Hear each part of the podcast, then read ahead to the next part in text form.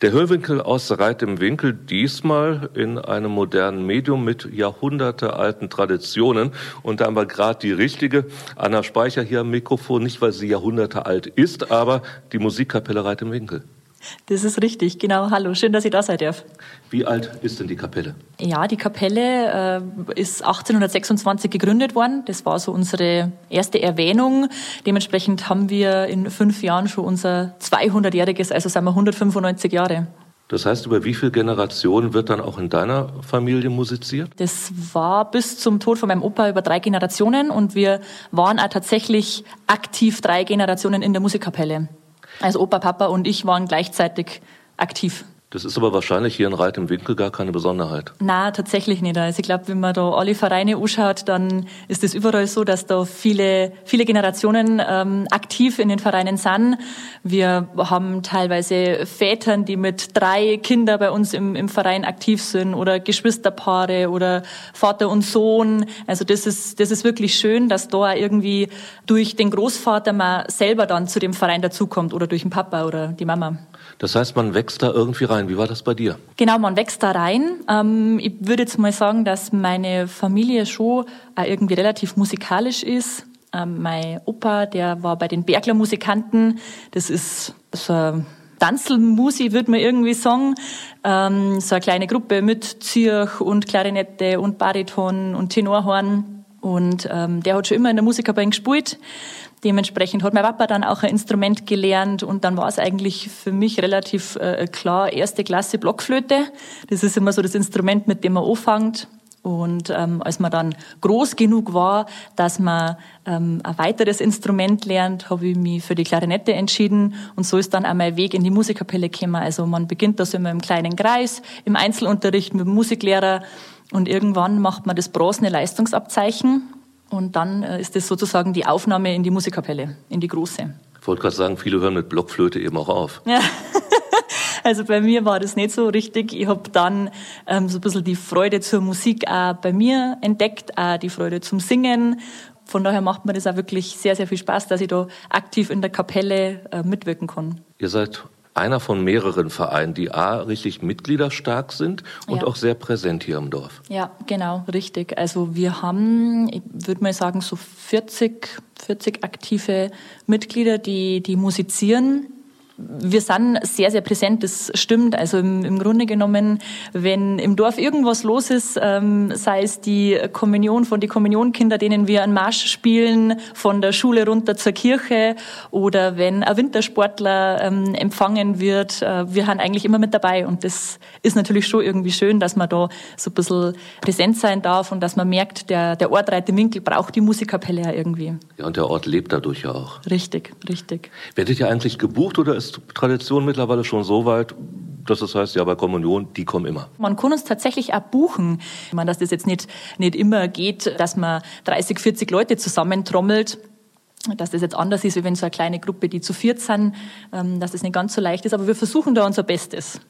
Wann seid ihr denn am präsentesten? Wahrscheinlich, wenn man auch euch draußen mitkriegen kann oder kann man das danach so gar nicht ausrichten? Mm, doch, ich würde schon sagen, dass die, die Standkonzerte, die wir spielen für die Einheimischen und Gäste, da sind wir ja sehr präsent. Die sind immer im, im Kurpark bei uns und das mag ich immer besonders gern, weil die Leute, die abends vom äh, Essen gehen, heimgehen oder noch eine Runde drehen, die hören uns dann und äh, man merkt es schon, dass da so die Zuwanderung während des Konzertes immer noch sehr, sehr groß ist. Oder wenn wir bei einem Fest unterwegs sind, da sind wir auch sehr, sehr präsent. Also wenn wir irgendwo draußen einen schönen, einen schönen Einsatz haben, da, ja, da sieht man uns schon.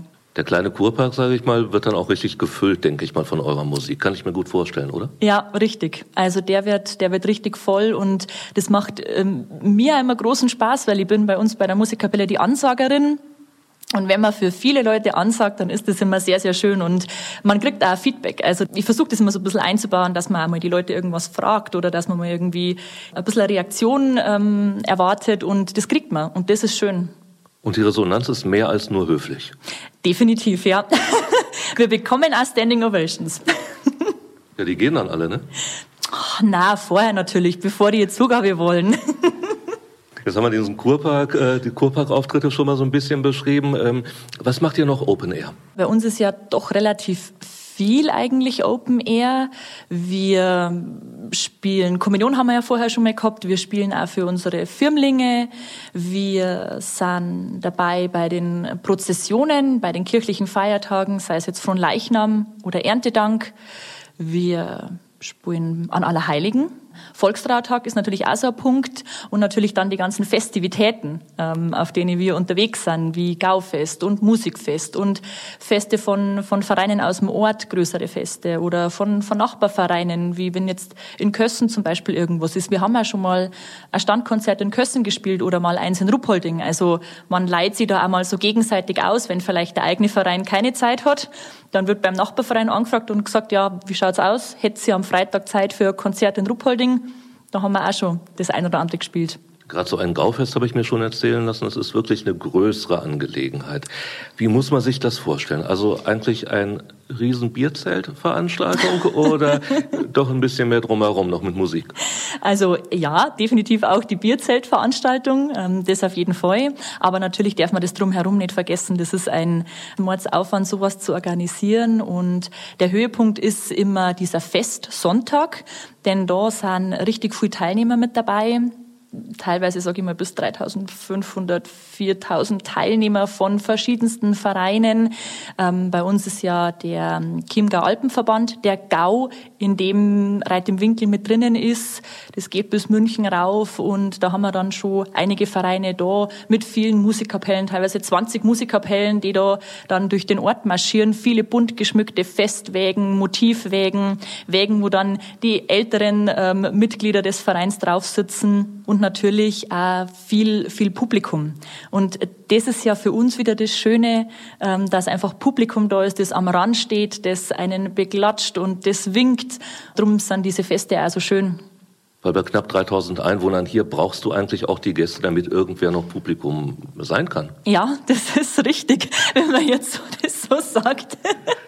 Ich meine, im Grunde genommen haben wir natürlich dann auch schon viele Teilnehmer aus den unterschiedlichen Nachbarvereinen. Aber wenn man bedenkt, 3000 äh, Einwohner, 3000 Teilnehmer und dann noch viele Gäste, also da ist schon wirklich das ganze Dorf auf den Beinen. Da sind viele Gäste da, denn das Gaufest ist immer am letzten Juliwochenende.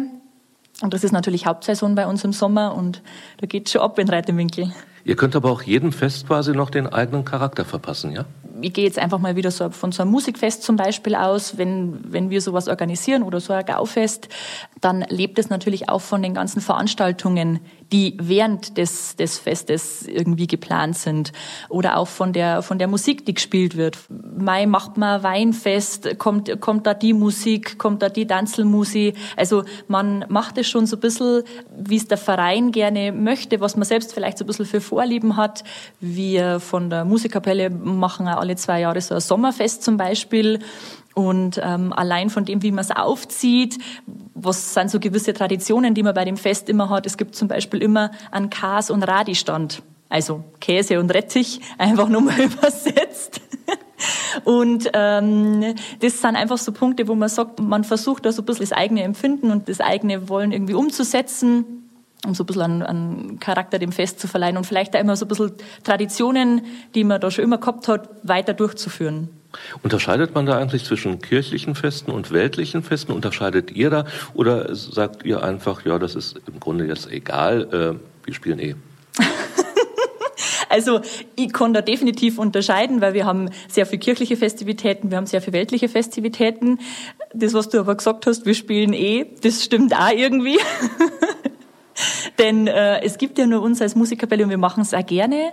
Aber ja, wir haben viele kirchliche Auftritte mit den großen Prozessionen an von Leichnam und Erntedank. Ähm, da gibt es dann zum Beispiel bei uns auch Unterschiede, was ziehen wir wann an. Also wir haben jetzt zum Beispiel eine Regelung für unsere ähm, Männer von der Musikkapelle. Wir haben eine kurze Lederhose und wir haben eine Bunthose. Das ist die, die über die Knie drüber geht, wo dann die Socken quasi da drunter sind. Und da heißt es dann, äh, wenn ein kirchlicher Auftritt ist, wenn wir zum Beispiel die Cäcilienmesse spielen, die ist immer Ende November. Da spielen wir eine Messe in der Kirche und da heißt es dann für die Männer, Bunthose anziehen und nicht mehr mit der kurzen Hose vorne sitzen, auch wenn es Ende November vielleicht nur 15 Grad hat und die Sonne scheint. Kleiderordnung ist natürlich die eine Geschichte. Auf der anderen Seite die Resonanz vielleicht auch bei den Gästen. die vielleicht mit all diesen gerade kirchlichen Gelegenheiten nicht ganz so vertraut sind. Ist der eine oder andere da noch überrascht, was es gibt und dass ihr spielt? Mm, ich glaube ja, weil ähm, da nehme ich jetzt zum Beispiel wieder unsere unser, ähm, Spielerei bei der Kommunion für die Kommunionkinder. Das ist Wahnsinn, wie viele Leute sie um die Kirche rum sammeln, wenn die Musik hören die hören das und, und Musik, Musik, wo ist die, wo ist die? Und dann, äh, dann stellen sie die da auf und scharen sich um die Kirche und äh, wenn wir fertig gespielt haben, dann gibt's einen Applaus. Also ich glaube, da haben die schon immer wieder überrascht. Oder wenn wir zum Beispiel bei einer, bei einer Hochzeit spielen, bei einer kirchlichen Hochzeit und sozusagen die Gäste in die Kirche spielen. Also dass da so ein bisschen ein, ein, ein schöner Übergang ist. Und da sammeln sie auch so viel, so viel Touristen und auch teilweise Einheimische. Und ich glaube, da sind schon viel überrascht. Die schauen, was ist da los? Was ist da los? Also, das merkt man schon, dass da immer wieder den Leuten die Überraschung im Gesicht geschrieben ist, ja. Ihr könnt auch gut damit umgehen, dass das Dorf dann immer wie eine Bühne ist. Ja, ich glaube, das lernt man so mit der Zeit. Also egal, wo man spielt, ob man jetzt beim, beim Rathausplatz spielt für standesamtliche Hochzeit oder beim, beim Kirchplatz oder ob es mal ähm, ein Standkonzert hat, man auch schon vor dem Perpedes heraus, äh, mal so als kleine Abwechslung zum, zum Kurpark. Also doch, man lernt es, dass das Dorf ist eigentlich für unsere Bühne, richtig. Gibt es eigentlich auch Bräuche, wo es keine Musik gibt? Boah, da bin ich jetzt direkt ein bisschen sprachlos, weil ähm, irgendwie gehört doch die Musik zu jedem Brauch so ein bisschen mit dazu. Also zu, zu jeder Jahreszeit ist doch irgendwie schön, wenn man die Musik hat. Und ob es jetzt irgendwo mal was gibt, wo, wo man keine Musik spielt, so spontan, fällt mir nichts dazu ein. Das heißt, irgendwo einen Soundtrack hat man hier immer? Irgendwie immer, ja. Doch, also, und wenn's nur, wenn's nur ähm, ein Dreigesang ist, der in der Adventszeit irgendwo singt, oder äh, eine, kleine, eine kleine Besetzung von der Musikkapelle, die irgendwo spielt, oder ein Zirch und eine Gitarre und ein Bariton, die sie irgendwo formiert haben. Musik erklingt in Reiterwinkel immer irgendwo. Jetzt gibt's gerade in der Adventszeit, du sprichst es an, so ein paar Bräuche, die wahrscheinlich hier mehr verbreitet sind als in weiten Teilen des Landes. Mhm. Ohrklöpfeln habe ich mir da sagen lassen. Ja, richtig. Erzähl mir mal, was macht ihr da?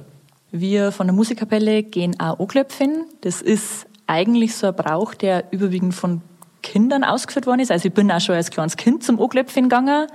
Ähm, man verkleidet sich als Hirte und geht von Haus zu Haus, singt, sagt Gesatzel auf und spielt Musik und macht somit auf der einen Seite natürlich die Besungenen eine Freude in der Adventszeit, in der doch irgendwie Stadenzeit heißt's ja.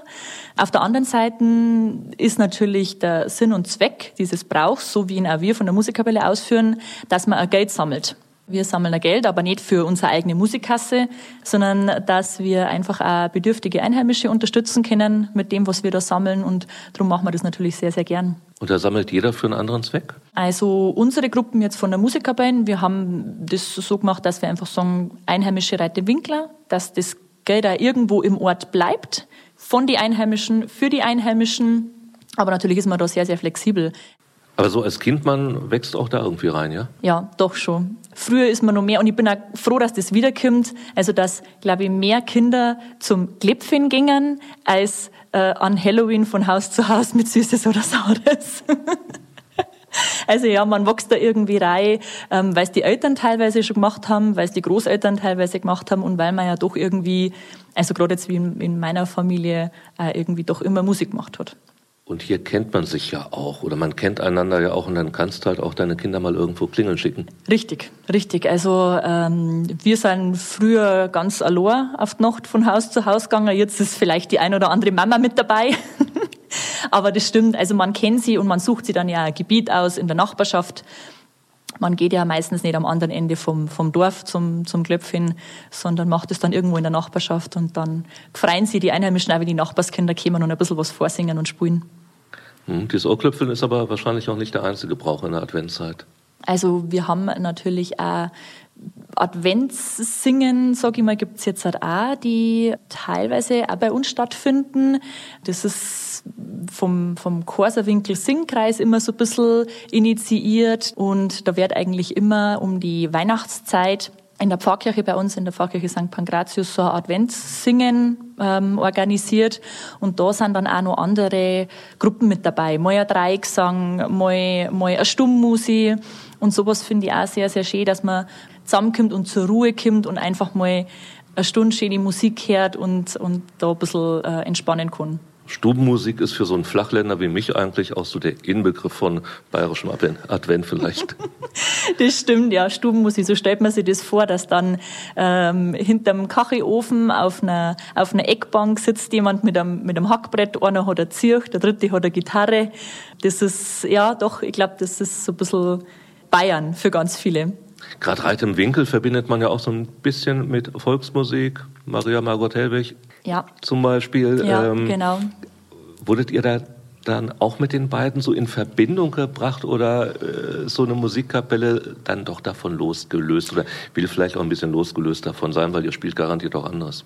Ja, also wenn du von jemandem gefragt worden bist, wo kommst denn du her? Und du sagst dreit im Winkel, dann ah, Maria und Margot Hellwig. Und die Musikkapelle, glaube ich, ist da schon ein bisschen losgelöst, weil wir ja nicht nur bayerische Blasmusik spielen, sondern wir haben ja ein sehr, sehr vielschichtiges Programm. Und unser, unser erster Dirigent, der Sebastian Krause, schaut da schon auch, dass für jeden was dabei ist, denn auch unsere Zuhörer sind ja ein, breites Spektrum von, von Personen. Das ist ja nicht nur 60 aufwärts, sondern wir wollen ja wirklich alle erreichen. Und dementsprechend ja, bayerische Blasmusik spielen wir auf jeden Fall, aber auch klassische Stücke, Besuch bei Offenbach oder Filmmusik, Schindlers Liste haben wir vor kurzem erstmal gespielt oder Musical Medleys. Also wir schauen wirklich, dass wir da ein breit gefächertes Programm haben.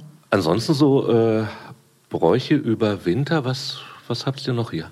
Man meint immer, der Winter ist so ein bisschen die ruhige Zeit, aber wir haben da schon auch, ich sag jetzt mal, dieses Allerheiligen Volkstrauertag, das ist, spielt sich so im November immer ab. Dann die Sizilienmesse, das ist für uns immer so ein bisschen der Jahresabschluss.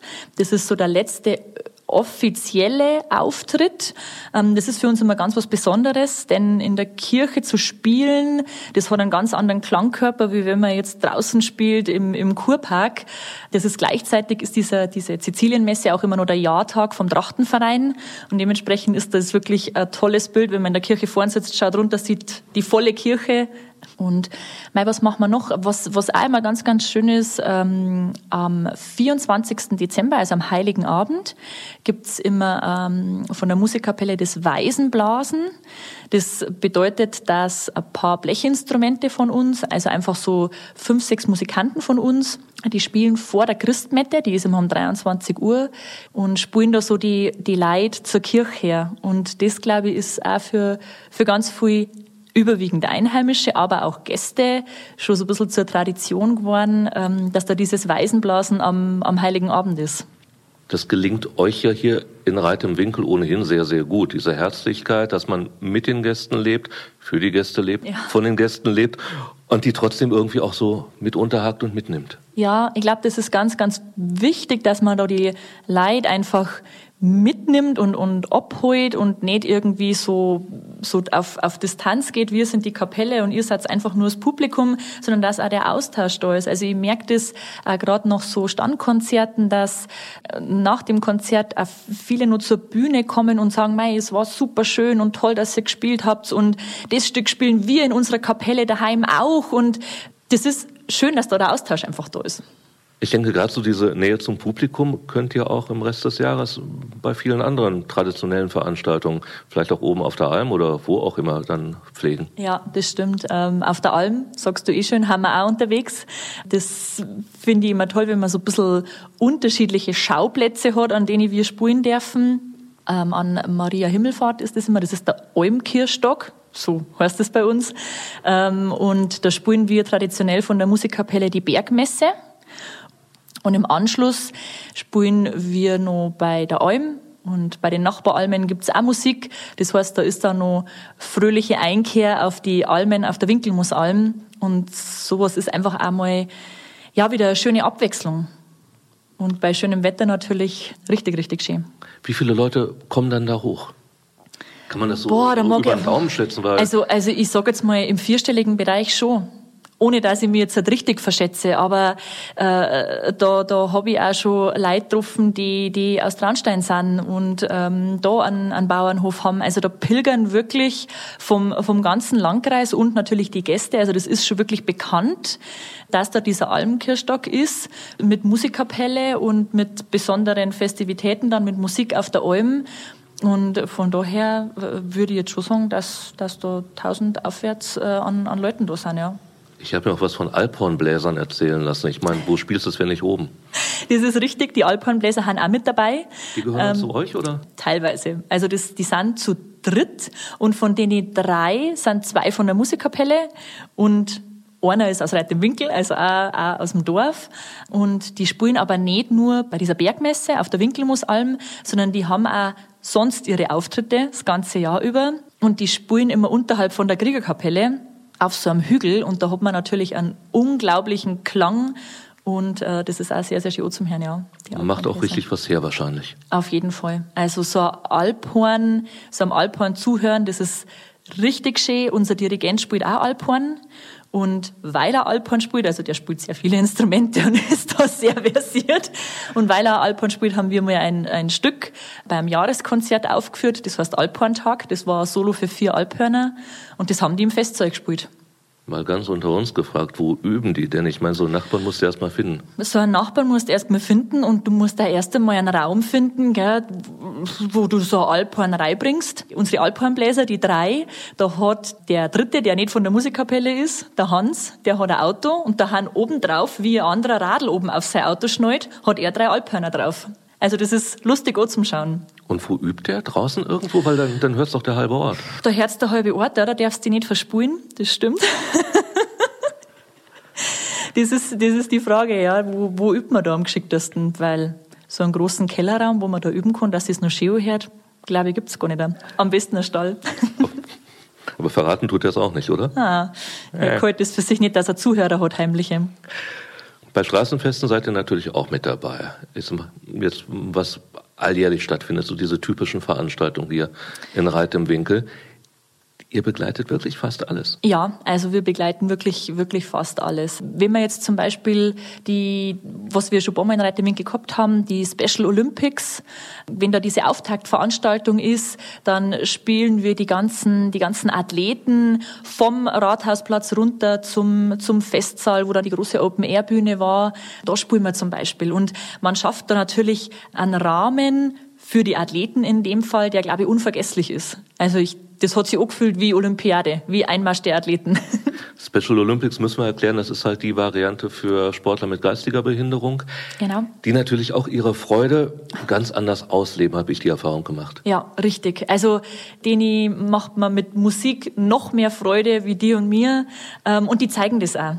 Also das ist, das ist Wahnsinn, was man da für Feedback und für Resonanz kriegt und wie sie die freuen, dass wir da für sie gespielt haben. Und das, das machen wir natürlich dementsprechend auch gerne.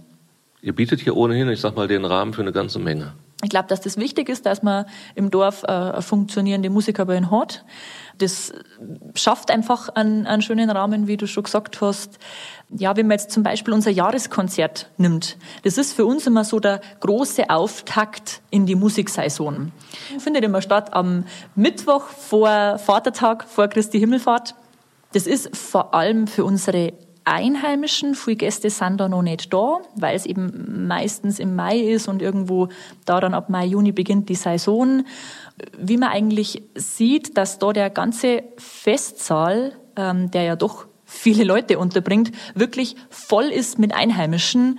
Das ist für uns auch wieder irgendwie so ein Zeichen. Wir spielen nicht nur für die Gäste, sondern wir spielen auch für die Einheimischen. Denn das ist so das Feedback, was wir bei dem Jahreskonzert immer kriegen von den Einheimischen. Wir finden euch super und deswegen kommen. Ja, so ein bisschen Bestätigung, ein bisschen vielleicht auch, ich sag mal, Lebendbestätigung ja. in einer Zeit, in der eigentlich weit im Land immer mehr Chöre und immer mehr Musikkapellen eigentlich auch aufgeben müssen. Ja, das ist, das ist richtig. Ich würde allgemein das mal so auf die Vereinsarbeit und das Vereinsleben, das wäre ja nicht leichter. Nicht leichter aus dem Grund, weil man natürlich auch irgendjemanden immer braucht, der vorn dran steht. Also es gibt einen, es gibt einen Vorstand, es gibt einen zweiten Vorstand, einen Kassier, es gibt einen Ausschuss es, jedes Amt muss irgendwie, muss irgendwie belegt sein. und das ist nicht einfach, dass man da Leute findet, die das, die das gern machen, die das mit einem Spaß machen. Aber so als Truppe, als Gemeinschaft, wenn man da nicht irgendjemanden irgendwo alleine auf weiter Flur stehen lässt, sondern wenn man sagt, wir haben da ein Team, wir sind da, ich sage jetzt einfach mal irgendwie acht Leute in unserem Ausschuss bei der Musikerband, in dem ich als zweite Dirigentin auch mit dabei bin, dann ist es natürlich toll, dass man da einfach sagt, man macht es miteinander und ähm, lässt es nicht irgendwie, irgendwie aussterben, weil ich finde Musik sehr, sehr wichtig. Gibt es eigentlich irgendeine Veranstaltung, wo du sagst, wenn die vorüber ist, da freue ich mich schon ja im Voraus wieder drauf? Das ist tatsächlich, also wenn ich jetzt da so eine Rangliste aufstehe, an Rang 1 des Jahreskonzert, weil das immer ein unglaubliches Hinfiebern drauf ist. Also wir beginnen damit die Proben eigentlich immer im Winter schon nach der Hauptversammlung, die irgendwo im Januar ist, starten die Proben für das Jahreskonzert. Und wenn man merkt, dass man vier Wochen vorher ein Stück noch überhaupt nicht hinkriegt und am Jahreskonzert auf wundersame Weise durch viel Proben ähm, funktioniert es und die Leute sind begeistert und man kriegt ein super Feedback, da ist man eigentlich jedes Jahr wieder irgendwo ein Stück traurig, dass man sagt, schaut, jetzt ist diese Veranstaltung vorbei. Ihr werdet demnächst 200 Jahre alt. Mhm. Habt ihr da schon so die ersten Gedanken? Ja, natürlich muss man haben, denn ähm, wenn man so ein Fest, also das wäre dann 2026, wenn man so ein Fest auf die Beine stellt, ähm, dann braucht man schon den Rückhalt vom ganzen Verein.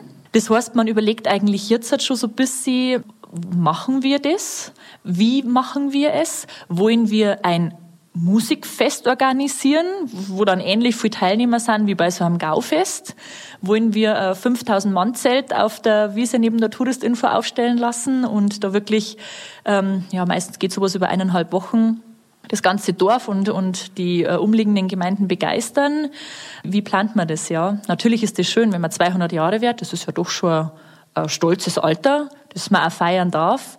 Hat natürlich schon so ein bisschen die Überlegungen, was, was tun also eine Menge Ideen, die noch gesammelt werden. Eins Richtig. Ist, eins ist allerdings klar, an Musik und an eurer Musikkapelle Reit im Winkel kommt hier keiner vorbei. Das ist richtig, ja. Es kommt keiner an uns vorbei. Schönes Schlusswort. Danke dir für deine Zeit. Ja, danke auch.